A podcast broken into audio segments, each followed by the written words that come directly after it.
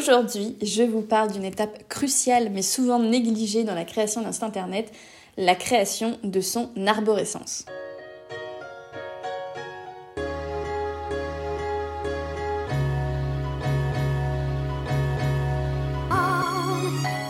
Bonjour et bienvenue sur la saison 3 du podcast Entreprendre éthique.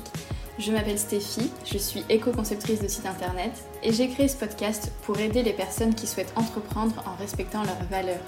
Ici, on parle éco-conception web, communication responsable et entrepreneuriat éthique. Mes invités ou moi-même essayons de vous apporter des conseils concrets pour vous permettre de faire grandir votre entreprise et augmenter votre impact positif sur le monde en le respectant et en vous respectant. Si vous trouvez ce podcast utile, vous pouvez l'aider à circuler en le partageant autour de vous ou en le notant avec 5 étoiles pour qu'il remonte dans les algorithmes des plateformes d'écoute. Je vous laisse avec l'épisode du jour et bonne écoute Bonjour tout le monde, je suis très contente de vous retrouver pour un nouvel épisode où on va parler de création de site internet et plus spécifiquement d'une étape très importante, mais qui est euh, souvent euh, oubliée ou alors fait à la va-vite, c'est la création de l'arborescence du site. L'arborescence d'un site internet, qu'est-ce que c'est?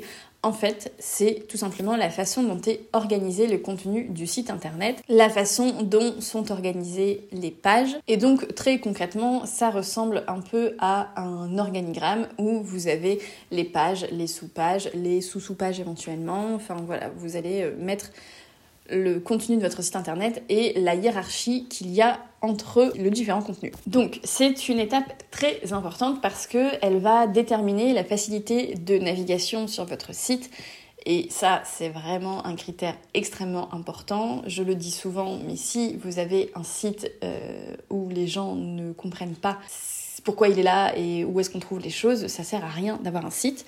Donc le but c'est vraiment que les choses soient les plus, le plus logiques possible euh, pour que la personne qui visite votre site trouve ce qu'elle cherche facilement et rapidement. La compétence numéro 1 requise pour cette étape de création d'arborescence de votre site, c'est tout simplement le bon sens. Et je sais que ça peut être parfois un peu compliqué parce que quand on a la tête dans le guidon et qu'on n'a plus assez de recul, bah, le bon sens et la logique, euh, on le perd un peu et c'est euh, tout à fait normal. voilà, vous n'êtes pas stupide, c'est juste euh, normal. Ce que je peux vous conseiller, c'est peut-être après, après avoir fait cette étape, présenter ça à quelques personnes de votre entourage et puis demandez-leur si ça leur semble logique et fluide. Alors, la première étape pour créer une arborescence de site internet, c'est d'abord de lister tout le contenu qu'on souhaite mettre sur son site.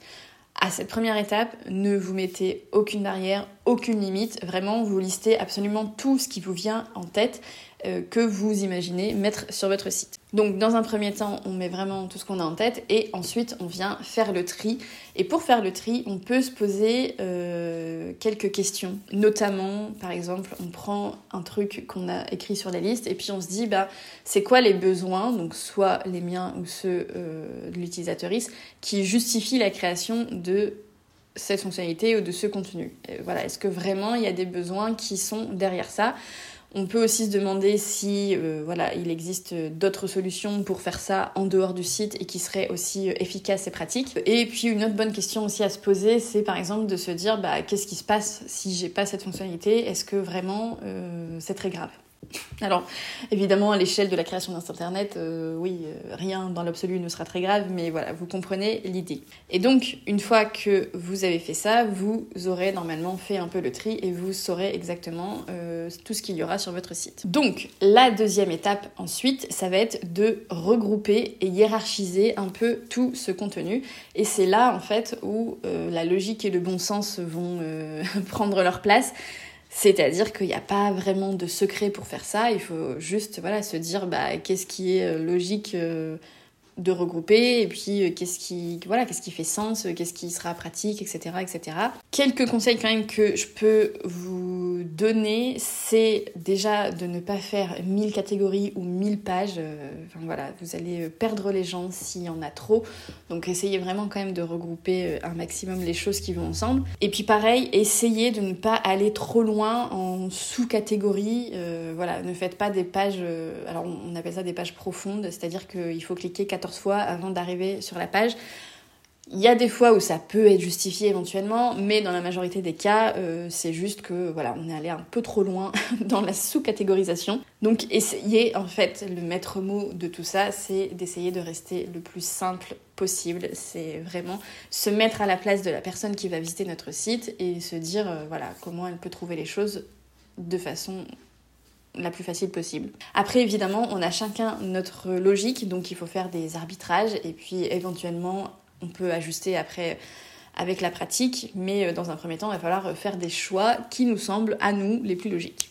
Et donc à la fin de cette étape, on doit normalement avoir un espèce voilà, d'arbre d'arbre hiérarchique, d'organigramme où on a euh, en haut les catégories principales. Alors tout en haut sera toujours la page d'accueil Ensuite, on aura les différentes euh, catégories principales qui seront des pages et ensuite on aura peut-être des sous-catégories qui soit peuvent faire l'objet d'une page entière ou soit être juste différentes sections de la page d'au-dessus. Et ensuite, du coup, la troisième étape pour créer l'arborescence de son site internet, ça va être... Alors, en vrai, je vais un petit peu plus loin que juste créer l'arborescence parce qu'on pourrait s'arrêter à l'étape 2 et se dire ok c'est bon j'ai mon arborescence. Mais moi j'aime bien aller un petit peu plus loin et ça permet aussi de vérifier si euh, ce qu'on a fait est logique ou pas. C'est d'imaginer en fait la navigation, c'est-à-dire le chemin que va emprunter une personne qui est sur notre site pour arriver à un objectif précis. Donc c'est assez simple mais ça peut être un peu long. L'idée, voilà, c'est vraiment d'imaginer, comme je le disais, comment les personnes qui visitent votre site vont naviguer d'une page à l'autre. Et euh, en fait, on va pour ça imaginer le parcours idéal de la personne et s'assurer que c'est court, simple et fluide. Donc, bien évidemment, et c'est pour ça que ça peut être un peu long, il n'y a pas qu'un seul parcours possible, mais ça va permettre de définir en fait quels appels à l'action il faudra mettre euh, sur chaque page. Je vous donne un exemple pour que ce soit un peu plus parlant. Donc par exemple, on peut imaginer, euh, eh bien, je vais prendre tout simplement mon site à moi. Moi, je propose de la création de sites internet. Donc, imaginons une personne euh, arrive sur la page d'accueil. Sur la page d'accueil, elle voit un aperçu de mes services, elle se dit ok c'est cool, j'ai envie d'en savoir plus, et donc elle veut aller sur la page service. Une fois qu'elle est sur la page service, elle voit le détail, etc. Euh, du service qui l'intéresse, elle se dit ok ça m'intéresse, mais j'ai envie de voir concrètement euh, les réalisations de Stéphie.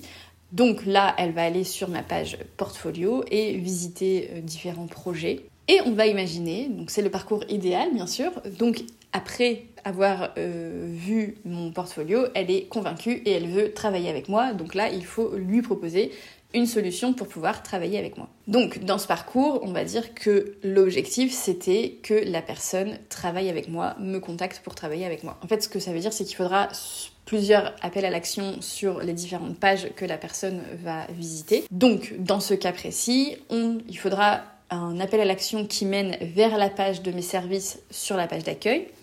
Ensuite, une fois que la personne est sur la page des services, comme elle voulait voir mes réalisations, bah, il faudra l'emmener sur la page portfolio. Et sur la page portfolio, comme elle a été convaincue et qu'elle veut travailler avec moi, eh bien, il faudra que je l'emmène sur une page me contacter ou prendre rendez-vous. Voilà, c'est selon euh, comment vous fonctionnez, quel est votre, votre parcours de vente. Mais il faudra euh, bah, lui dire en fait euh, comment elle peut continuer son parcours. Voilà, donc vous pouvez imaginer beaucoup de parcours et euh, une fois que voilà, vous avez imaginé euh, ces parcours, encore une fois, vous pouvez peut-être les présenter à quelques personnes de votre entourage, des business friends ou voilà, d'autres gens à qui ça parle un petit peu.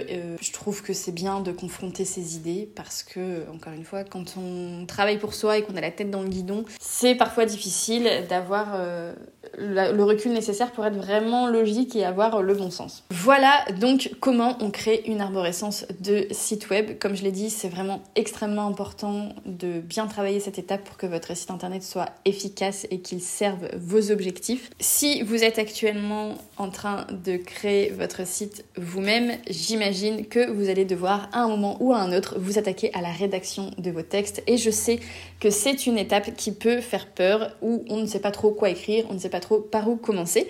Et donc j'ai créé un guide pour vous aider dans cette étape. Le guide est disponible soit sous forme d'espace Notion ou Notion, vous le dites comme vous voulez, soit en PDF pour les personnes qui n'utilisent pas Notion. Il est euh, en téléchargement gratuit en échange d'une inscription à la newsletter. Je vous mets le lien dans les notes de l'épisode. N'hésitez pas si vous voulez de l'aide pour l'étape d'après. Voilà, c'est la fin de cet épisode. J'espère qu'il vous aura aidé, qu'il vous aura été utile. Je vous retrouve très vite dans un prochain épisode. Ciao Merci d'avoir écouté cet épisode jusqu'à la fin. Si vous aimez le podcast et que vous souhaitez le soutenir, vous pouvez tout simplement lui attribuer 5 étoiles sur votre plateforme d'écoute ou bien me laisser un petit commentaire. Pour me contacter, rendez-vous sur mon site web ou sur Instagram. Je vous mets tous les liens dans les notes de l'épisode et je vous retrouve très bientôt. Ciao